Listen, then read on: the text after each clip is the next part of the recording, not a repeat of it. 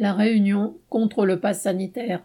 Samedi 7 août, pour la quatrième fois depuis les annonces de Macron du 12 juillet, des manifestations contre le pass sanitaire, regroupant des milliers de personnes, se sont déroulées dans plusieurs villes à La Réunion. Les anti-vaccins ne sont pas les seuls à vouloir crier leur défiance à l'égard d'autorités plus soucieuses des intérêts des patrons et des capitalistes que de la santé. 18 mois de mensonges, d'approximations assorties de menaces de sanctions, de pertes de salaire, voire de licenciements, ont fait du gouvernement le plus surpropagandiste contre la vaccination. Vendredi 6 août au matin, un mouvement de grève illimité a été lancé dans les CHU pour exprimer la forte opposition à l'obligation vaccinale des soignants et à l'interdiction pour les patients ne disposant pas de passe sanitaire de venir se faire soigner à l'hôpital. Pompiers, personnel soignant, enseignants, parents d'élèves, salariés du public et du privé expriment leurs doutes, leurs interrogations, leur colère, leur désarroi face à la gestion erratique des responsables du gouvernement, du préfet et de l'ARS.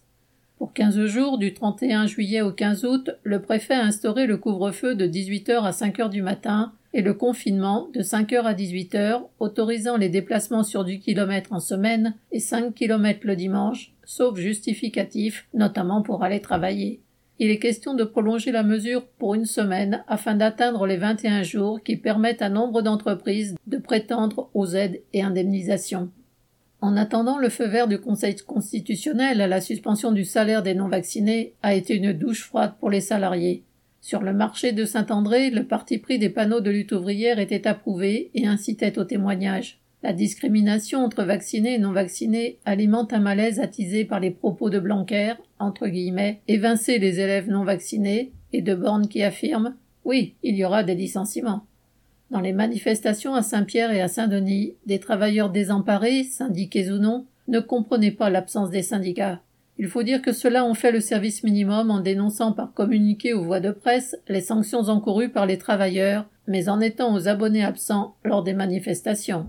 Le secrétaire général de la CGTR a même fait savoir qu'il était en vacances pour la semaine. Chacun de leur côté, les politiques et les patrons veulent trouver des causes à la défiance vaccinale. Les patrons et la nouvelle présidente de la région se concertent pour réclamer les aides de l'État. La maire socialiste de Saint-Denis regrette, avec un mépris de classe tout naturel, le manque de pédagogie à l'écart d'une population de cent mille illettrés. Le Parti communiste réunionnais creuse le sillon de son nationalisme en affirmant que des vaccins basés sur des technologies maîtrisées depuis des décennies et donc plus sécurisés sont utilisés dans le monde mais sont interdits en Europe et donc à la Réunion. Ainsi le terrain est déblayé pour laisser prospérer les croyances les plus farfelues et les plus réactionnaires. Pour sortir du bourbier, il ne suffit pas de dire, entre guillemets, non à Macron, sans mettre en accusation la dictature du capital. Contester cet ordre social capitaliste qui pourrit jusqu'aux progrès scientifiques et technologiques réalisés par l'humanité est la tâche que la classe ouvrière est la seule à pouvoir porter. Correspondant Hello.